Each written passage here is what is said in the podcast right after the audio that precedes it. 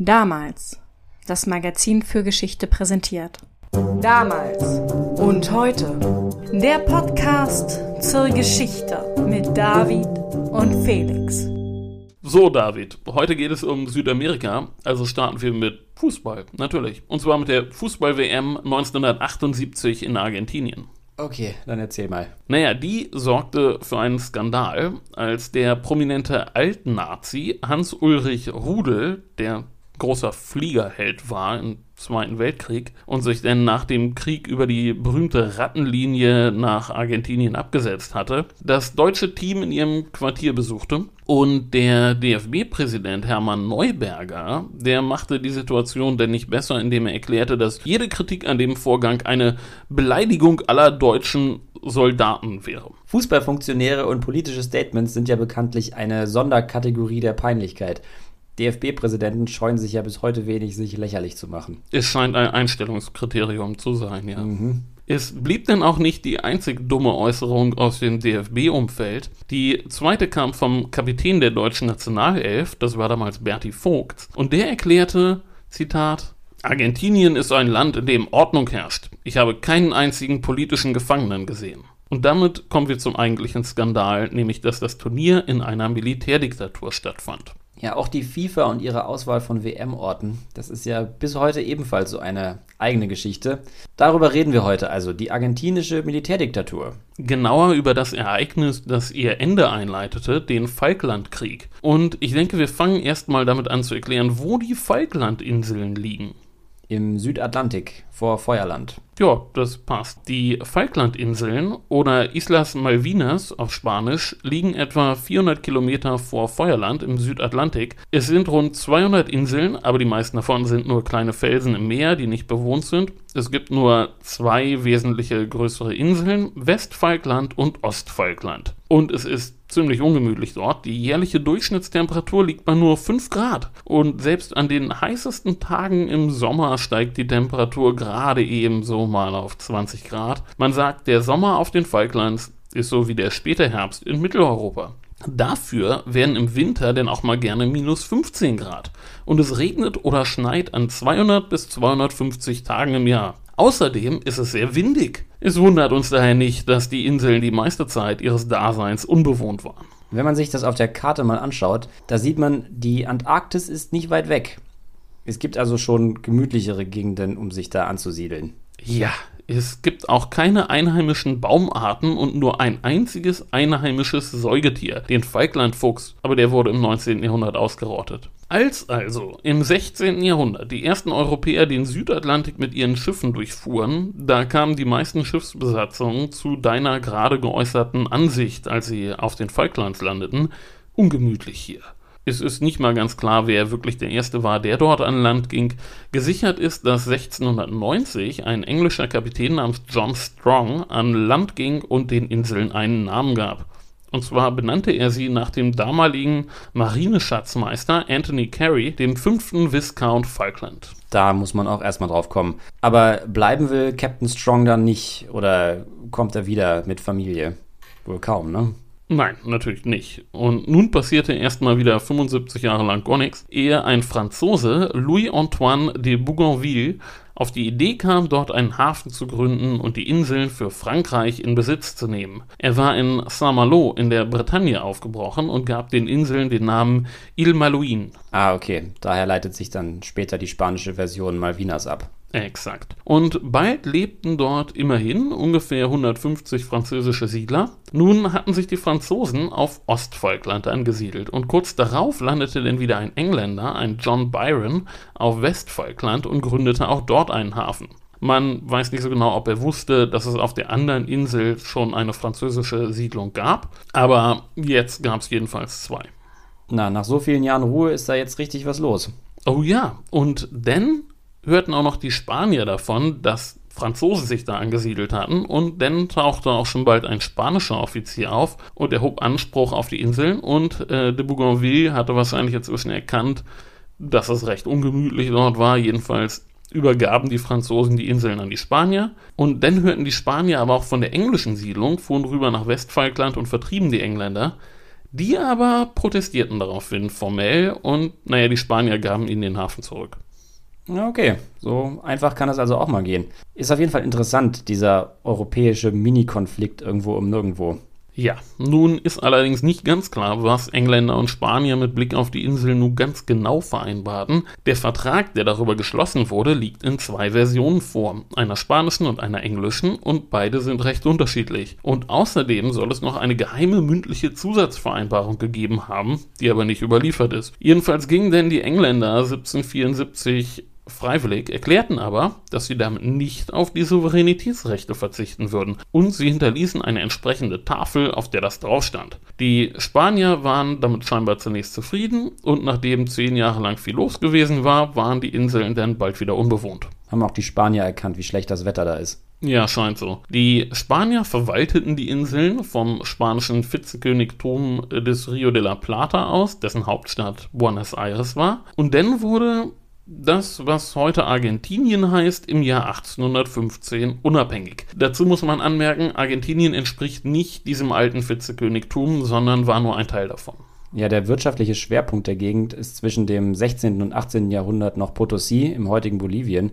Da waren nämlich damals die Silberminen. Aber im 19. Jahrhundert ist das natürlich schon Schnee von gestern. Genau, im 19. Jahrhundert spielte die Musik in Buenos Aires. Und überall in Südamerika wurden zu dieser Zeit Unabhängigkeitskriege geführt und als klar war, dass Spanien geschlagen war, schickte die neue Regierung in Buenos Aires 1820 eine Flotte zu den Malvinas, um sie formell für den neuen Staat in Besitz zu nehmen. Man plante, die Inseln wieder zu besiedeln und es wurde eine kleine Siedlung errichtet. Dann erkannte Großbritannien als erste wichtige Großmacht 1825 den neuen Staat an und schloss diverse Handels- und andere Verträge. Aber das neue Land war noch nicht so richtig befriedet. Bolivien und Uruguay spalteten sich ab, es gab einen Krieg mit Brasilien und in dieser Atmosphäre wurde 1828 eine militärische Kommandantur auf den Inseln errichtet und nun protestierte Großbritannien wegen der Verletzung seiner Souveränitätsrechte durch die Stationierung von Truppen wollen sie die Inseln jetzt doch wieder haben. Naja, nun wurde es ein bisschen komisch. Erstmal passierte nichts. Dann verhaftete der argentinische Kommandant drei Jahre später, 1831, drei amerikanische Fischer wegen illegalen Fischens. Und jetzt schickten die USA ein Kriegsschiff, die Lexington. Und die Amerikaner zerstörten die Siedlung und verhafteten den Kommandanten, der es gewagt hatte, die amerikanischen Fischer zu verhaften. Fischereiflotten mit Militäreskorte und aggressiver politischer Rückendeckung kennen wir ja heute aus anderen Kontexten. Aber auf jeden Fall ist das eine drastische Maßnahme. Das war's. Das war jetzt jedenfalls das Ende des argentinischen Projektes. Die schickten zwar nochmal einen neuen Kommandanten, aber nun taucht da ein englisches Kriegsschiff auf und der argentinische Offizier sah ein, dass Widerstand zwecklos war und überließ den Briten die Insel. Und diesmal meinten es die Briten auch ernst. Sie gründeten Port Stanley, den heutigen Hauptort der Inseln, und 1851 die Falkland Island Company, die die Inseln nutzte, um dort Schafe zu züchten. Die Argentinier protestierten, aber machen konnten sie eigentlich nichts und bald verschwand das Thema dann auch wieder von der politischen Tagesordnung. Und das hatte auch gute Gründe. Und damit kommen wir zu den historischen britisch-argentinischen Beziehungen. Die waren nämlich ganz hervorragend. Du hast ja bereits gesagt, dass Großbritannien das erste wichtige Land gewesen ist, das die Unabhängigkeit Argentiniens anerkannt hat. Das ist korrekt. Im 19. Jahrhundert waren beide Länder einander sehr stark verbunden. Es gab enge wirtschaftliche Beziehungen, viele britische Firmen unterhielten Zweigstellen in Argentinien und es war phasenweise das Land mit den höchsten Investitionen aus dem UK überhaupt.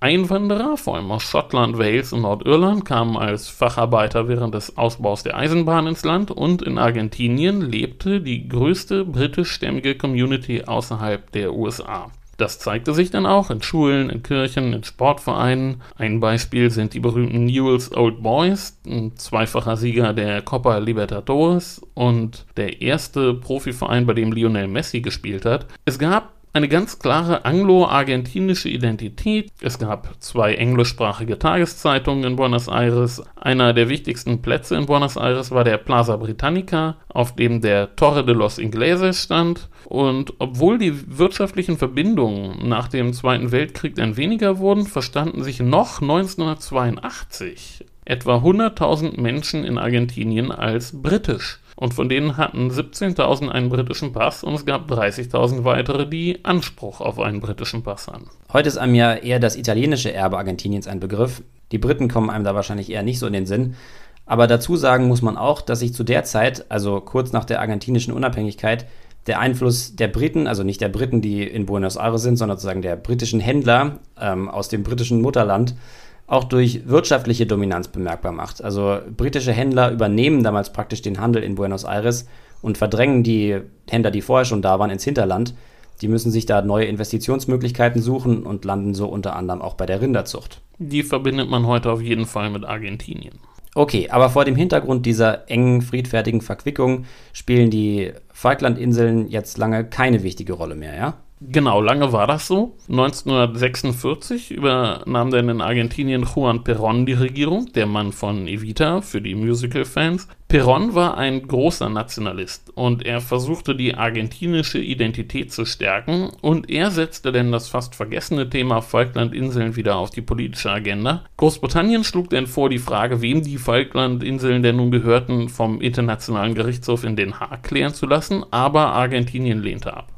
Warum? Naja, ganz so einfach war die Frage eben nicht, wem die Inseln gehörten. Dazu bedurfte es der Klärung ganz grundsätzlicher Fragen, wie dem Status unbewohnter Gebiete. Die Falklands waren ja einst unbewohnt gewesen und selbst wenn man das klären konnte, waren da noch Fragen wie, war Argentinien eigentlich der Rechtsnachfolger des alten Vizekönigreichs der Spanier? Das konnten auch andere Länder beanspruchen. Und selbst wenn, wie war eigentlich diese Abmachung zwischen Spanien und England von 1770, dieser Vertrag, der in unterschiedlichen Versionen vorliegt. Das war juristisch keine sichere Geschichte. Gut, das wäre vor dem Gericht in Den Haag ja auch für die Briten ein Risiko gewesen. Aber wie hätten es die Argentinier denn lieber gehabt? Naja, in den 60er Jahren brachte Argentinien die Sache vor die UN. Dort herrschte gerade eine wunderbar antikolonialistische Stimmung, die wollte man nutzen, aber wieder passte das nicht so recht, denn nochmal, die Inseln waren ja unbewohnt gewesen. Es gab keine ursprünglichen Bewohner und die jetzigen Bewohner waren zu fast 100% britischer Abstammung. Ja klar, verstehe. Und Argentinien ist ja als Staat nun eher auch kein Opfer des Kolonialismus. Das ist ja auch eine Nation von Einwanderern, die sich vom Mutterland losgesagt haben und die indigenen Argentiniens sind ja von der Macht im Staat weit entfernt. Das kann man so sagen, ja. Die Anweisung von der UN war dementsprechend einigt euch, aber berücksichtigt dabei die Interessen der Bewohner. Auch das war aber wieder eine heikle Formulierung, denn die Interessen der Bewohner sind ja nicht unbedingt die Wünsche der Bewohner. Auf Regierungsebene war man sich eigentlich einig. In Großbritannien hieß das Programm nach dem Zweiten Weltkrieg Dekolonialisierung.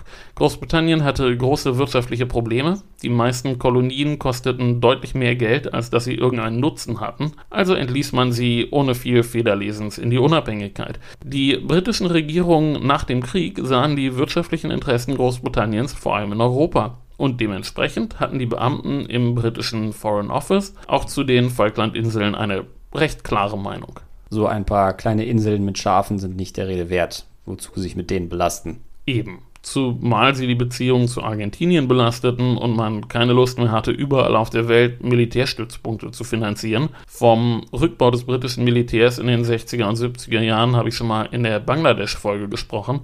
Nun war es allerdings auch so, dass dieses Dekolonialisierungsprogramm nicht überall gleich gut ankam. Und zwar fühlten sich die britischen Siedler in vielen Kolonien vom Mutterland im Stich gelassen. Das Extrembeispiel ist dafür Rhodesien, das heutige Simbabwe. Ja, dort haben sich damals weiße Siedler vom Vereinigten Königreich losgesagt und einen Apartheidstaat errichtet. So eine Art, ja. In Rhodesien erklärte die weiße Minderheit 1965 die Unabhängigkeit. Offiziell galt im neuen Staat ein Zensuswahlrecht, das heißt ein Wahlrecht nach der Höhe des Einkommens. Es wurde also niemand offiziell wegen der Hautfarbe ausgegrenzt, aber de facto schloss das natürlich die große Mehrheit der schwarzen Bevölkerung aus. Auf dem internationalen Parkett wurde Großbritannien denn zum Wortführer der Gegner dieses neuen Konstrukts.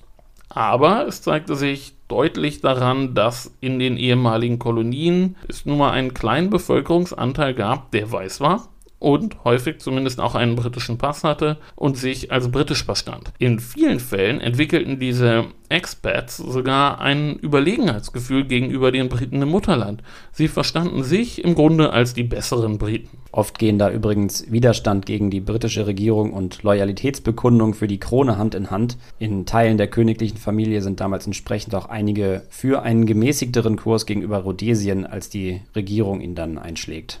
Ja, das stimmt, ja. Auf Falkland war nun ja aber diese ganz spezielle Situation, dass die Falkländer wirklich zu fast 100% britischer Abstammung waren und sie verstanden sich als alles Mögliche, aber nicht als Argentinier. Sie stehen nun also einer Einigung über die Übertragung der Souveränität im Weg. Exakt.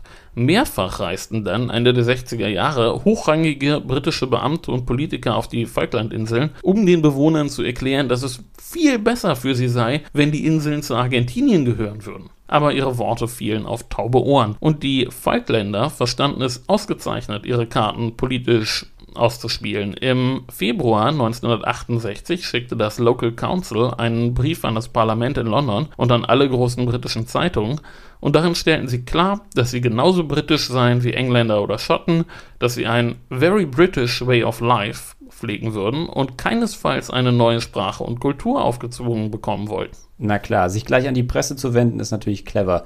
Besonders die Boulevardzeitungen haben das sicher gerne aufgegriffen. Na klar, in London wurde dann sogar ein ständiges Büro der Falkland-Lobby eingerichtet und beständig Druck auf die Abgeordneten im Parlament ausgeübt. Und bald war klar, dass keine Regierung eine Übertragung der Inseln an Argentinien durchs Parlament bekommen würde. Ein Erfolg war schon, dass 1971 ein Abkommen geschlossen wurde, in dem praktische Dinge geregelt wurden wie Post oder Verkehr.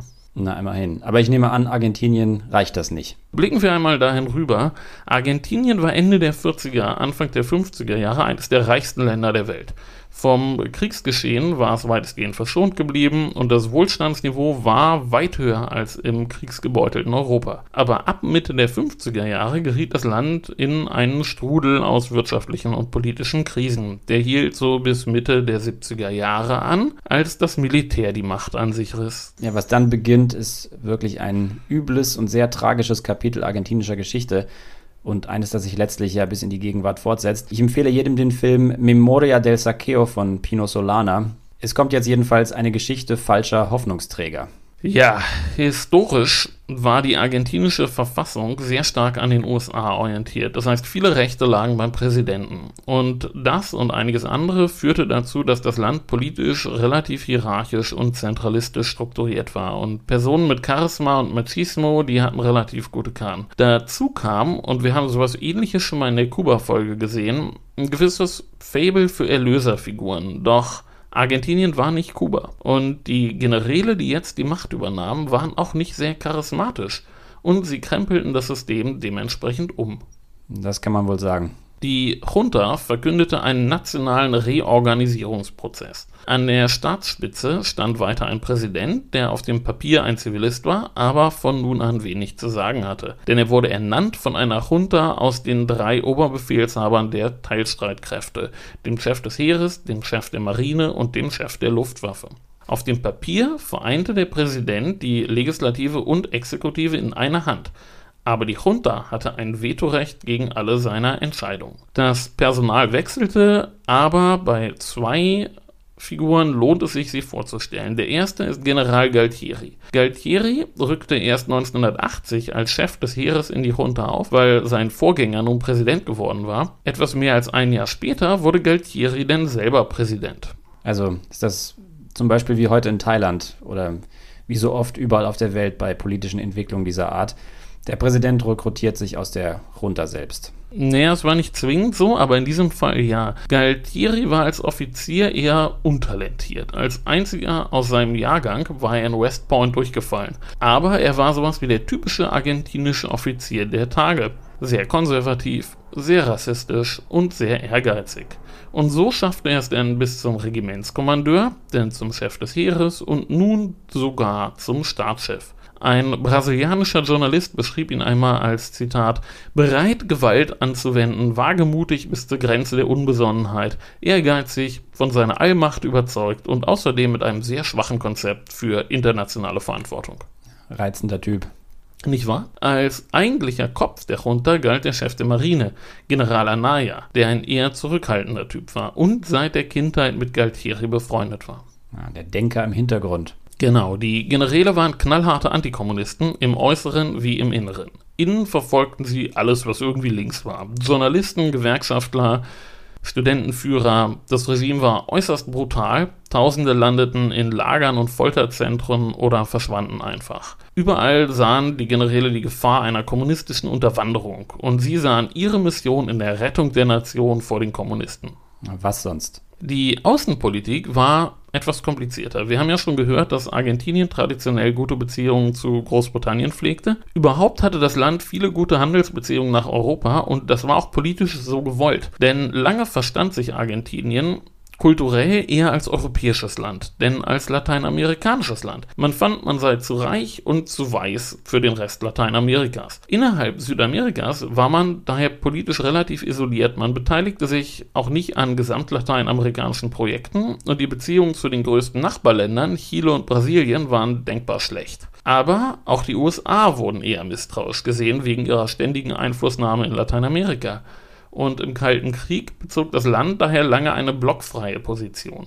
Das änderte sich jetzt aber. In den USA löste 1981 der Republikaner Ronald Reagan den Demokraten Jimmy Carter als Präsident ab und der und die Generäle, die verstanden sich richtig gut. Na klar. Die politischen Gemeinsamkeiten liegen auf der Hand. Für die USA und die Welt ist es immer eine einschneidende Zeit, wenn eine Figur aus Film und Fernsehen im Oval Office sitzt. So ist das. Der Traum der Generäle in Argentinien war jedenfalls, zu einer Mittelmacht aufzusteigen und zu einem internationalen Finanzzentrum. Und damit muss ich kurz auf die wirtschaftspolitischen Pläne der Junta eingehen, bevor wir uns denn wieder den Falklandinseln widmen. Neoliberalismus. Hinfort mit den Regeln. Ja, und wegen der fehlenden Rahmenbedingungen wurde das Projekt zum Desaster. Seit den 50er Jahren befand sich das Land wirtschaftlich ja im Krisenmodus und nun wurde alles eher noch schlimmer. Die Inflation ging durch die Decke, die Realeinkommen sanken, es gab Massenarbeitslosigkeit. Und ein brutales Regime, das auch noch wirtschaftlich nichts hinkriegt, das geht nicht. Im Sommer 1981 stand die Junta dementsprechend mit dem Rücken zur Wand. Die neue Gewerkschaftsorganisation CGT rief zu Massenkundgebungen auf. Sogar die katholische Kirche mischte sich ein. Die argentinische Bischofskonferenz kritisierte ganz offen die Regierung. Immer neue Korruptionsfälle wurden aufgedeckt. Offiziere mischten im internationalen Drogenhandel mit und es gab dubiose Kontakte zur Freimaurerloge P2 und dem Bankier Roberto Calvi. Dem Bankier der Mafia und des Vatikans der dann erhängt unter einer Brücke in London aufgefunden wurde. Kleiner Verweis auf unsere Folge über Morde und Mordversuche an Päpsten. Das Regime hat jedenfalls eine schlechte Presse zu der Zeit, kann man ja sicherlich sagen, ne? Ja, das kann man so sagen. Eine Allianz der fünf wichtigsten Parteien im Land forderte nun freie Wahlen und einige Offiziere waren sogar dafür. Aber die Hardliner um Galtieri und Anaya hatten andere Pläne. Und damit kommen wir zu den Falklandinseln und gehen wieder einen Schritt zurück. Während in Argentinien im März 1976 das Militär die Macht übernahm, arbeitete gleichzeitig ein gewisser Edward Shackleton, der Präsident der Royal Geographical Society, an einem Bericht. Er war von der Regierung auf die Inseln geschickt worden, um eine Studie über die wirtschaftlichen Perspektiven der Inseln zu erstellen. Die Regierung war sich sicher, diesmal klappt es. Der Bericht wird den Bewohnern endlich die Augen öffnen und ihnen klar machen, dass es besser für sie ist, wenn sie Argentinier werden. Und dummerweise ging der Plan dann voll in die Hose. Kommt ja nicht zum gewünschten Ergebnis. Ja, am 20. Juli 1976 wurde der Bericht veröffentlicht und das Ergebnis war komplett anders als von der Regierung erhofft. Shackleton war zu der Auffassung gelangt, dass die Falklands zweifellos zum Wohlstand des UK beitragen. Er empfahl daher Verbesserungen der Infrastruktur und Investitionen in Straßenbildung und Tourismus. Ja, schön blöd, wenn das Fachpersonal nicht nach den eigenen Wünschen agiert. Damit ist also der nächste Versuch gescheitert. Das heißt, nicht nur gescheitert, sondern er ist ja sogar spektakulär nach hinten losgegangen. Jo, die britischen Diplomaten waren mittlerweile echt genervt. Aber eine Idee hatten sie noch. 1979 lösten die Tories Labour in der Regierung ab und sie hatten einen Plan, den Leaseback. Was ist das? Das war das Hongkong-Modell. Die Inseln sollten an Argentinien übergeben werden und dann sofort für 99 Jahre von Argentinien zurückgeleast. Das war nicht ideal, weil man die Inseln ja immer noch am Hals hatte. Aber man erhoffte sich jetzt endlich ein Ende von dem diplomatischen Hickhack. Und wie wird die Idee auf der Insel aufgenommen? Nicht gut. Die geheimen Verhandlungen mit Argentinien liefen top. aber am 2. Dezember 1980 erklärten im Parlament 18 Abgeordnete, dass es keine Unterstützung vom Unterhaus geben werde und die Regierung sich schämen sollte, die Inseln loswerden zu wollen. Und alles dank der Lobbyarbeit der Inselbewohner und der Yellow Press, ja? Genau. Okay, damit ist die Idee dann gestorben. Mittlerweile waren die Beziehungen zwischen London und den Inseln angespannt. Denn die Regierung hatte ein neues Staatsbürgergesetz verabschiedet. Das unterschied zwischen drei Arten von Staatsbürgerschaften. Das Gesetz sollte eigentlich die Einwanderung aus den ehemaligen Kolonien stärker regulieren und war primär gegen die Einwanderung aus Hongkong gerichtet, aber ein Teil der Falkländer hatte nun kein permanentes Aufenthaltsrecht im UK mehr. Und für die sich als britisch definierenden Insulaner war das eine bittere Pille. Verständlich. Ja, vor allem im Falle einer Übertragung der Souveränität an Argentinien hätte damit ein guter Teil der Bevölkerung kein Recht mehr gehabt, ins UK zurückzukehren, wenn sie es wollten. Und dann kam gleich die nächste Hiobsbotschaft für die Insulaner. Im Sommer 1981 kündigte die Regierung ein hartes Sparprogramm für die Marine an. Dem sollte auch das ständige Antarktis-Patrouillenschiff zum Opfer fallen, die HMS Endurance. Die Insulaner sahen das als Verrat ihrer Sicherheitsinteressen. Und auch die argentinischen Generäle bekamen das mit. Und es veranlasste sie zu ihrer ersten katastrophalen Fehleinschätzung. Die da wäre? Die argentinischen Generäle glaubten in der Folge, dass Großbritannien weder willens noch militärisch fähig sei, eine Operation zur Verteidigung der Inseln durchzuführen. Sie übersahen dabei, dass die britische Marine Anfang der 80er zwar einen Sparkurs fuhr, aber immer noch die drittgrößte Flotte der Welt war. Und damit sind wir wieder im Sommer 1981. Also als das Regime mit dem Rücken zur Wand steht und einen Ausweg sucht. Und den bieten jetzt die Falklandinseln. Also will man mit der Quasi-Eroberung quasi argentinischer Felsen innenpolitisch punkten ein vermeintlich leichtes Ziel, ein vermeintlich kurzer Krieg und das Volk steht wieder hinter einem. Richtig. Du hast gerade gesagt, dass mit der Flotte war nur die erste Fehleinschätzung, dabei nebenbei gesagt eine ganz schön grobe. Aber was waren denn die anderen?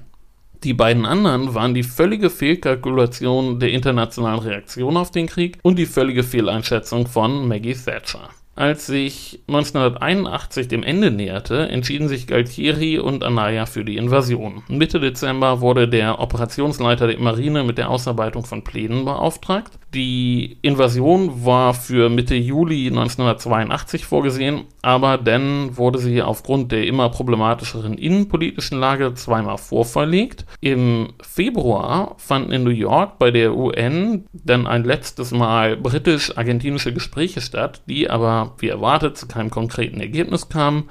Und am 19. März startete die Junta dann einen Testlauf. Weißt du, wo Südgeorgien liegt? Also wo Georgien liegt, weiß ich, aber das wird in dem Kontext ja sicher nicht gemeint sein. Auch eine Insel irgendwo da unten im Südatlantik vielleicht. Ja, aber eine ganze Ecke weiter östlich. Südgeorgien gehört auch zu Großbritannien, aber nicht zu den Falklands. Jedenfalls landete dort am 19. März eine Gruppe argentinischer Schrotthändler. Die hatten den Auftrag, eine alte Waldstation abzuwracken, das war alles korrekt.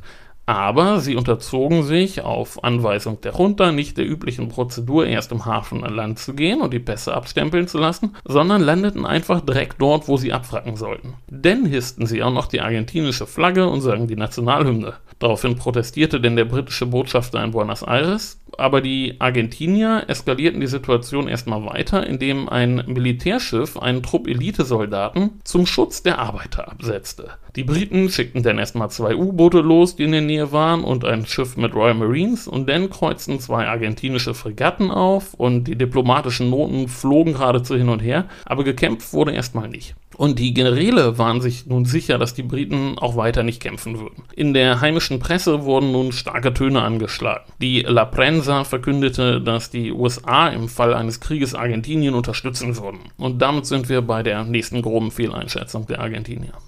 Sie gehen davon aus, Reagan ist auf ihrer Seite. Genau. Dabei übersahen sie aber, dass Großbritannien natürlich der noch viel wichtigere Partner der USA war. Und nicht nur die USA standen nicht auf der Seite Argentiniens, die blockfreien Länder hatte man vergrault, indem man eben ins Lager der USA gewechselt hatte, den Ostblock damit erst recht und in Lateinamerika hatte man denkbar schlechte Kontakte zu seinen Nachbarn, mit denen man ja auch über Kreuz lag. Das ist ja schon reichlich dilettantisch. Auf jeden Fall klingt das so, als wäre man in Buenos Aires extrem schlecht informiert gewesen. Am 2. April landete die argentinische Armee auf den Falklands und besetzte die Inseln. Zu Tode kam dabei nur ein Soldat, ein Argentinier. Die wenigen britischen Soldaten gaben schnell auf. Am nächsten Tag begab sich dann der britische UN-Botschafter in den UN-Sicherheitsrat und erwirkte eine Resolution. Für die Briten stimmten Frankreich, Guyana, Japan, Jordanien, Irland, Togo, Uganda, die USA, das UK selbst und Zaire. Vier Länder, nämlich China, die UdSSR, Polen und Spanien, enthielten sich und einzig und allein Panama stimmte gegen den britischen Entwurf. Und am selben Tag beschloss die Europäische Union weitgehende Sanktionen gegen Argentinien und erklärte die Unterstützung des Partnerlandes. Die Kräfteverhältnisse auf dem internationalen Parkett sind also eindeutig. Damit kommen wir als nächstes wohl zur Eisernen Lady und der dritten und letzten Fehleinschätzung. Ja, willkommen zu Maggie. Die hatte ihre Schwächen, aber mangelnder politischer Instinkt gehörte eher nicht dazu. Und dazu kam eine gewisse Kompromisslosigkeit. Der Spitzname Eiserne Lady kam nicht von ungefähr. Sie scheute nicht die Konfrontation und hatte zum Beispiel bei der Besetzung der iranischen Botschaft in London 1980 eine knallharte Linie gefahren und den SAS geschickt. Ihr Schwerpunkt war jedoch eigentlich eher Wirtschaftspolitik und weniger Außenpolitik. Sie galt zu Beginn ihrer Amtszeit als außenpolitisch politisch unerfahren und ihre Rezepte für die britische Wirtschaft waren bekanntermaßen nicht jedermanns Sache. Die Formulierung Thatchers Schwerpunkt war die Wirtschaftspolitik gefällt mir. Das ist ungefähr so wie der Schwerpunkt des Tornados war die Landschafts- und Gartenarchitektur. Ja, sie deregulierte, privatisierte, rieb die Gewerkschaften auf und ließ die Arbeitslosenzahlen in die Höhe schnellen. Sie galt Anfang 1982 als unbeliebteste britische Premierministerin aller Zeiten und das will was heißen. Und nun weißt du sicherlich, was die dritte Fehleinschätzung der Junta war. Sie halten sie für schwach und übersehen, dass Thatcher innenpolitisch ähnlich angeschlagen ist wie sie selber, entsprechend auch bereit sein könnte, außenpolitisch hohe Risiken einzugehen. Und es gab sogar noch jemanden, der was beweisen wollte. Kaum jemand litt nämlich mehr unter den Sparmaßnahmen der Regierung als der erste Seelord, Admiral Henry Leach. Er musste beweisen, dass die Royal Navy relevant und leistungsfähig war. Noch hatte er zwei Flugzeugträger. Wenn er sie behalten wollte, musste er zeigen, was er damit anstellen kann. Und so versprach er der Premierministerin denn auch vollmundig, dass er in kürzester Zeit eine Taskforce zusammenstellen könne, um die Inseln zurückzuerobern. Also gleich noch jemand, der ein Interesse daran hat, etwas zu riskieren. Ich möchte noch über zwei weitere Aspekte sprechen, in der die Junta sich verschätzt hatte. Erstens möchte ich den britischen Außenminister Peter Carrington zitieren. You cannot deal with a great power like that. Na klar, die Briten können die Insel nicht einfach so verloren gehen. Der Prestigeverlust wäre zu groß. Und der zweite Aspekt hängt damit zusammen und benennt die vielleicht einzige britische Doktrin in der Außenpolitik: Aggression must not pay. Historisch gesehen war britische Außenpolitik immer relativ pragmatisch eigentlich, aber auf Angriffe reagiert man empfindlich. Und so berief Maggie eine Sondersitzung beider Kammern des Parlaments ein und erklärte, dass die Bevölkerung der Falklandinseln nicht argentinisch werden wolle und dass die Falklands rechtmäßiges britisches Territorium seien. No aggression and no invasion can alter that simple fact. Ihre Argumente sind also der Schutz der Bevölkerung und der Widerstand gegen Aggressoren. Und was schreibt die Presse?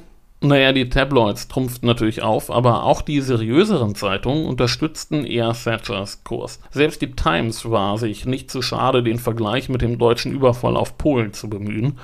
Damals habe man Polen unterstützt, nun seien die Landsleute angegriffen worden, das dürfe man sich nicht gefallen lassen. Das hieß natürlich nicht, dass es nicht auch reichlich Kritiker gab. Frank Hooley von Labour zum Beispiel erinnerte daran, dass man das Jahr 1982 und nicht 1882 schreibe und auch andere redeten von einer Rückkehr zur Gunboat-Diplomatie des 19. Jahrhunderts und viktorianischen Verhaltensmustern, aber das verlief nicht entlang der Parteigrenzen. Die Labour-Führung unterstützte den Krieg und Kritiker hatten natürlich auch das Problem, Problem, dass an der argentinischen Militärdiktatur wenig schön zu reden war.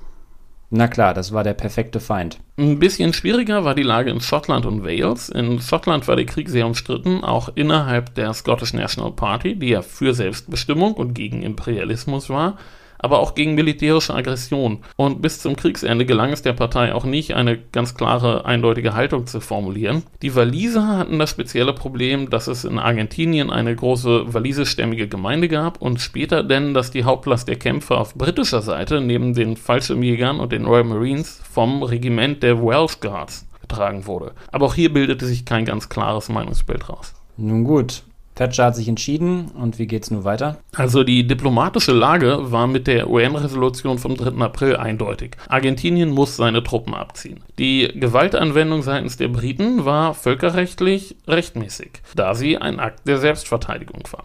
Kommen wir damit mal zur militärischen Lage. Bis in die 70er Jahre war die argentinische Armee eher mickerig. Aber mit dem Militärregime avancierte das Land zu einem der größten Rüstungseinkäufer der Welt. Man legte sich unter anderem zwei neue deutsche U-Boote zu, zwei neue Fregatten und neue französische Mirage-Flugzeuge. Die Marine war in Ordnung, die Luftwaffe sogar eher gut.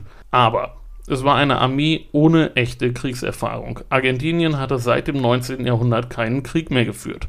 Großbritannien hingegen. Er führt eigentlich immer irgendwo Krieg. Genau.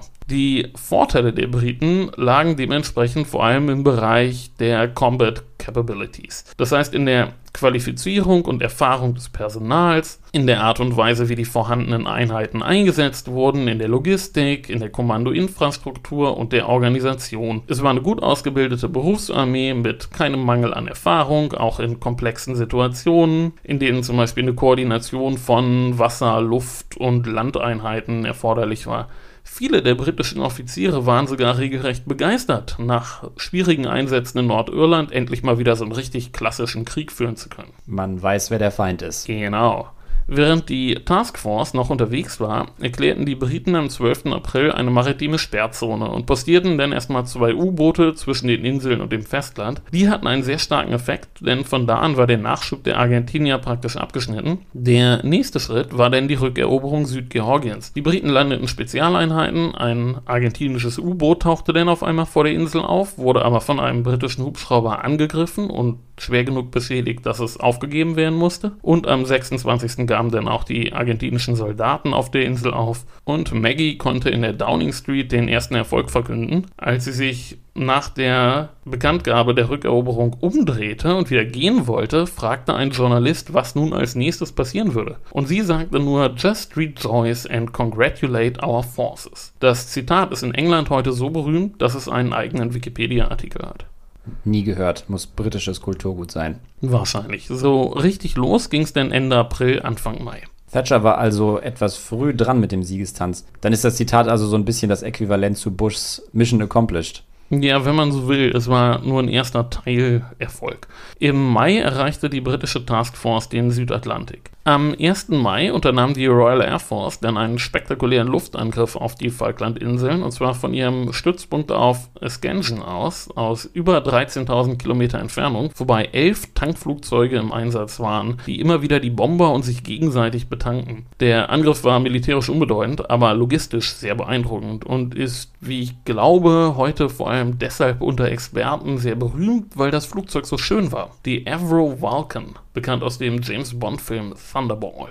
Am nächsten Tag versenkte denn ein britisches U-Boot den argentinischen Kreuzer General Belgrano und da der praktisch sofort unterging, kamen dabei mehr als 300 Seeleute ums Leben, was die Sun gewohnt stilvoll mit der Schlagzeile Gotcha kommentierte.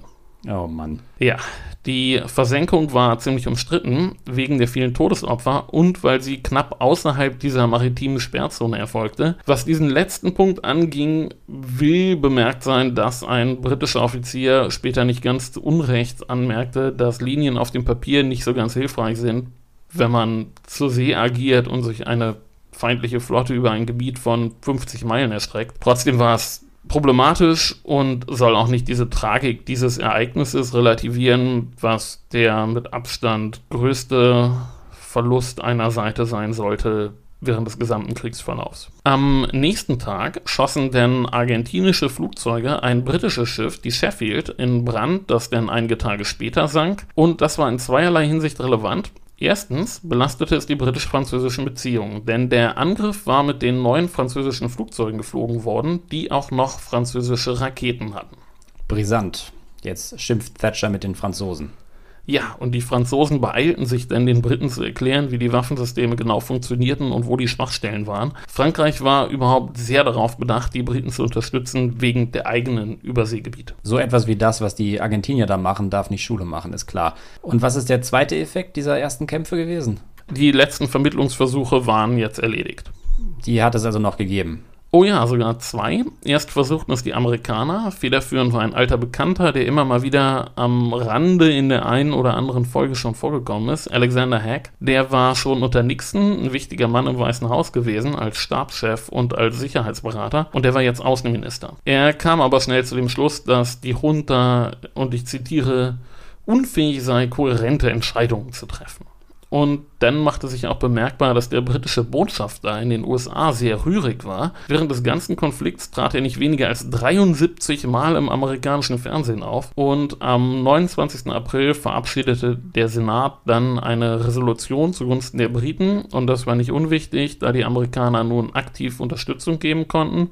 Zum Beispiel indem sie sehr effektive Luft-Luft-Raketen für die britischen Harrier-Kampfjets lieferten. Und das war jetzt der zweite Hinweis für Leute, die in James Bond-Filmen auf Flugzeuge achten. Das ist das Flugzeug aus Der Hauch des Todes. Noch ein Hinweis auf einen James Bond-Film. Ähm, du bedienst da jetzt eine spezielle Klientel heute. Wer versucht denn außerdem zu vermitteln? Peru.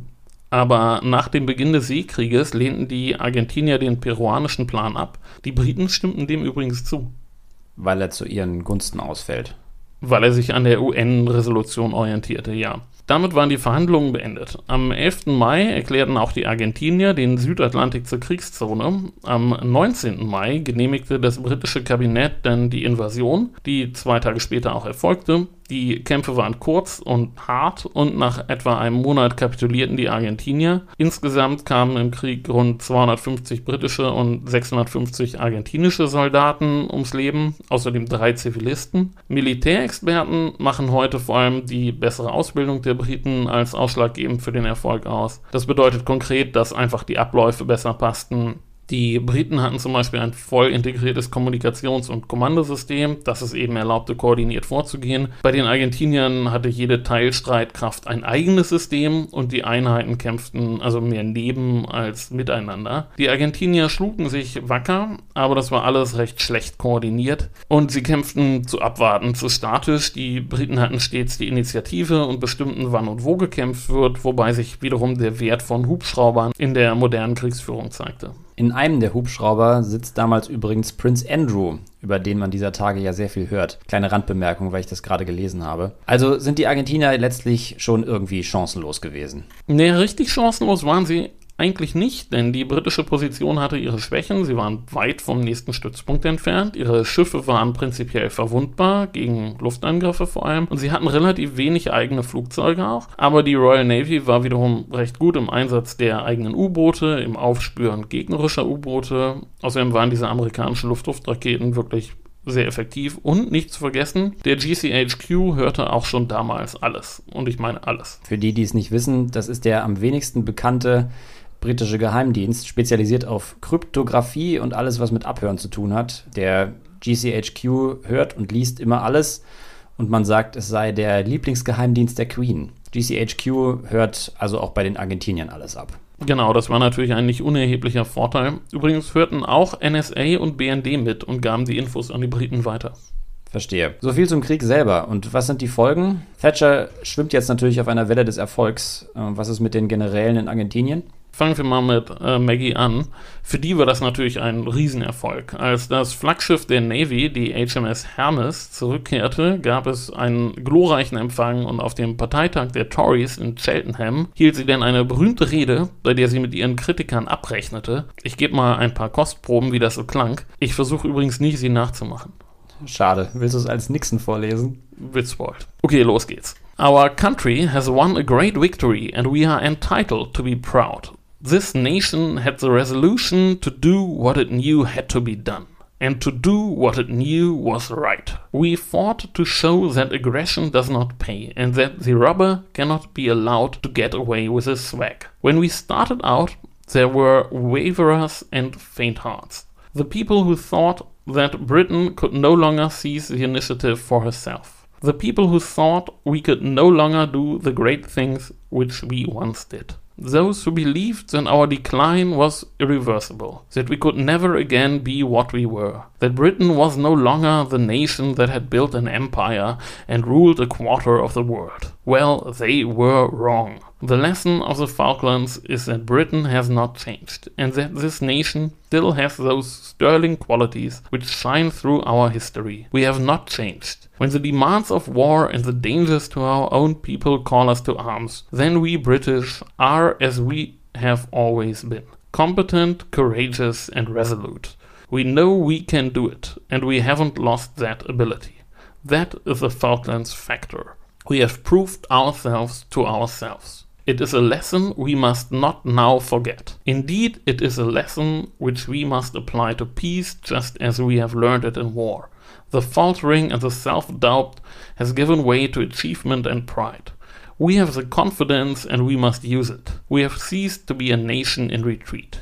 We have instead a newfound confidence, born in the economic battles at home and tested and found true 8,000 miles away. That confidence comes from the rediscovery of ourselves and grows with the recovery of our self respect. Britain found herself again in the South Atlantic and will not look back from the victory she has won. Das Empire ist zurück. Der Bedeutungsverlust ist gestoppt, die Talsohle ist durchschritten. Das ist also ihr Narrativ. Es war tatsächlich das erste Mal, dass bei Thatcher diese Empire-Rhetorik zu hören war. Das war eigentlich eher nicht ihr Ding, sie war als Typ eher nüchtern. Sie setzte an dieser Stelle dieses imperiale Pathos sehr kalkuliert ein. Bemerkenswert ist das von ihr gewählte Wort Falkland-Faktor. Das ist tatsächlich in die Politikwissenschaft eingegangen als Wort für diesen Momentumwechsel, den sie erreicht hatte.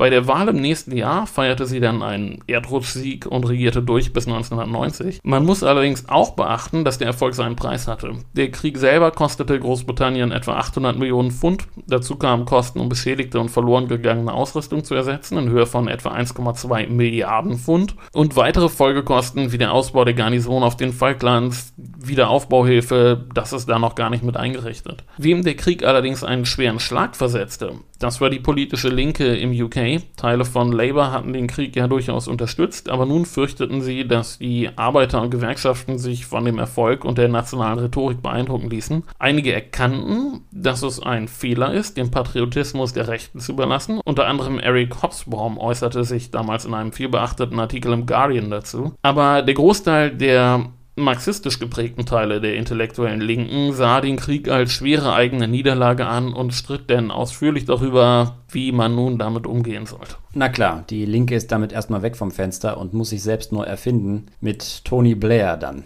Ja, das ist ein anderes Thema. Das war die britische Seite und wie lief's für die runter? Die Generäle hatten jede Legitimation für ihr Regime eingebüßt. Sie hatten politisch und nun auch militärisch versagt. Forderungen nach Wahlen konnten sie sich jetzt nicht länger verschließen. Recht interessant waren die langfristigen Auswirkungen auf die große britischstämmige Gemeinde, die ich vorhin erwähnt hatte. Gleich zu Beginn des Kriegs hatte die Junta klargestellt, dass antibritische Attacken auf die Community nicht akzeptabel wären. Während des Krieges versuchten prominente Vertreter der Gemeinde dann eine Vermittlerrolle einzunehmen, womit sie in London aber auf kein Interesse stießen. Und das Ergebnis war, dass die britischstämmigen Argentinier sich wegen dieser moderierenden Haltung in Argentinien Medien einigen Respekt verdienten. Langfristig führte das denn zu einem Identitätswandel, sodass man sich heute in erster Linie als Argentinier sieht. Das ist wirklich ein interessanter Aspekt. Es gibt ja heute noch in aller Welt britische Experts mit komplizierter Selbstwahrnehmung. Wie steht es denn heute um die Falkländer? Naja, der Disput um die Inseln ist nicht wirklich geklärt. Verschiedene argentinische Regierungen haben seit dem Krieg ihren Anspruch immer wieder bekräftigt und die Briten auf der anderen Seite haben sich eben auch durch den Krieg in eine ziemlich unflexible Position gebracht. Wem es richtig gut geht, sind tatsächlich die Insulaner. Der Ausbau der Garnison und der Fund von Erdöl ließen die Inseln wirtschaftlich prosperieren. Sie haben heute deutlich mehr Einwohner als noch 1982 und 2013 gab es ein Referendum über die Souveränitätsfrage bei dem nur drei Einwohner gegen den Verbleib beim UK stimmten. Also die lokalen Stimmen waren überrascht, dass es ganze drei Einwohner waren, die dagegen gestimmt haben. Also so viele. okay. Aber auch hier gab es einen Wandel. Nur ein Viertel der Einwohner bezeichnet sich heute als britisch. Die anderen verstehen sich als Falkländer. Also hat auch da ein Identitätswandel stattgefunden. Ja, spannend. Nun gut, ob sich die Falklandfrage in näherer Zukunft lösen lässt, ist fraglich. Hast du noch was für uns? Vielleicht noch ein Wort zur Berichterstattung vom Konflikt. Das ist nämlich auch ein interessanter Aspekt. Dadurch, dass die Falklandinseln so weit ab von allem sind, äh, wurde die Berichterstattung auf beiden Seiten sehr stark kontrolliert. Die Argentinier hatten gar keine Journalisten vor Ort und nach den ersten Siegesmeldungen gab es nur noch offizielle Statements zu hören. Auf britischer Seite waren zwar Journalisten bei den Truppen dabei, aber die Technik war noch nicht die von heute. Man konnte noch nicht so leicht große Datenmengen und scharf auflösende Bilder per Satellit übertragen. Die ganze Datenübertragung lief über die Marine. Die Bilder wurden per Schiff und Flugzeug in homöopathischen Dosen nach London befördert. Es gibt heute nur sehr wenige Pressebilder vom Krieg. Wenig hilfreich war dabei natürlich auch, dass die Kämpfe vor allem nachts stattfanden. Da kann man wenig erkennen auf Bildern. Immerhin bemühte sich die BBC um eine sehr ausgewogene Berichterstattung. Zum Beispiel sprach man immer von British Troops statt von Our Troops. Das erfreute die Regierung weniger. Thatcher kritisierte die Wortwahl, ohne allerdings dabei die BBC explizit zu nennen. Ja, die BBC und die britische Regierung. Das war und ist nicht immer ein einfaches Verhältnis. Sehen wir ja heute wieder mit Boris und Konsorten. Okay, das war unsere Folge zum Falklandkrieg. Für Außenstehende ein merkwürdiger Krieg um unbedeutende Felsen, aber ein Ereignis, das die beteiligten Länder wirklich geprägt hat. Moment, einen habe ich noch. Ich bin ja heute mit der Fußball-WM von 1978 eingestiegen und ich möchte mit der WM von 1986 abschließen. Da gelangt den Argentiniern im Viertelfinale die Revanche für die Falklands. Äh, sie gewannen 2 zu 1 durch zwei sehr berühmte Tore von Diego Maradona. Eines erzielte er mit der Hand Gottes, wie man sagt, und das zweite dann durch ein sensationelles Solo und das zweite Tor ist unter Fußballfans allgemein anerkannt als eines der schönsten Tore, die je bei einer WM geschossen wurden. Ein britisches Publikum hat es sogar mal zum Tor des Jahrhunderts gewählt. Na, da habe ich auch noch einen. Äh, Im Kontext des Finales der WM von 2014 habe ich damals gelesen, dass die meisten Briten eher für Deutschland waren als für Argentinien. Da musste man sich für einen von zwei Antagonisten entscheiden und der Zorn auf die Argentinier war irgendwie noch frischer. Ja, Fußballfans und James Bond-Experten sind heute jedenfalls auf ihre Kosten gekommen. Ich denke auch. Gut, jetzt kommen wir noch zum letzten Kapitel der heutigen Folge und zwar zum Gespräch mit Herrn Bergmann, das wir letztes Mal geführt haben und daraus hört ihr jetzt nochmal einen Ausschnitt. Unser Thema ist die katholische Kirche und ihr erbitterter Kampf, den sie im 19. Jahrhundert gegen die Moderne führte. Im 19. Jahrhundert gerieten die Kirchen, auch die protestantischen, aber doch stärker die katholische Kirche, unter Druck. Die französische Revolution hatte antiklerikales Gedankengut gestärkt. Dazu kamen die Entwicklungen der Moderne. Industrialisierung, Wissenschaft, technische Innovationen, die Entwicklung des Rechtsstaates, all dies ließ die hierarchisch feudal strukturierte Kirche mit dem Papst an der Spitze zunehmend als rückständig erscheinen. Der konservative Papst Pius IX. stemmte sich dem drohenden Bedeutungsverlust mit Macht entgegen. Pius setzte ganz auf geistliche Mittel, sozusagen auf die Waffen des Glaubens. Er wollte die Gesellschaft rekatholisieren. Gut, das ist das neue Heft Darin sind natürlich auch unsere Artikel über die Hadriansvilla und den Falklandkrieg. Also kauft das Heft und folgt uns bei Twitter, Facebook, Instagram. Abonniert uns, wo ihr uns hört und wir würden uns sehr freuen, wenn ihr uns auf Apple und oder Spotify Sterne geben würdet. Genau. Dann macht's gut. Bis zum nächsten Mal. Ciao.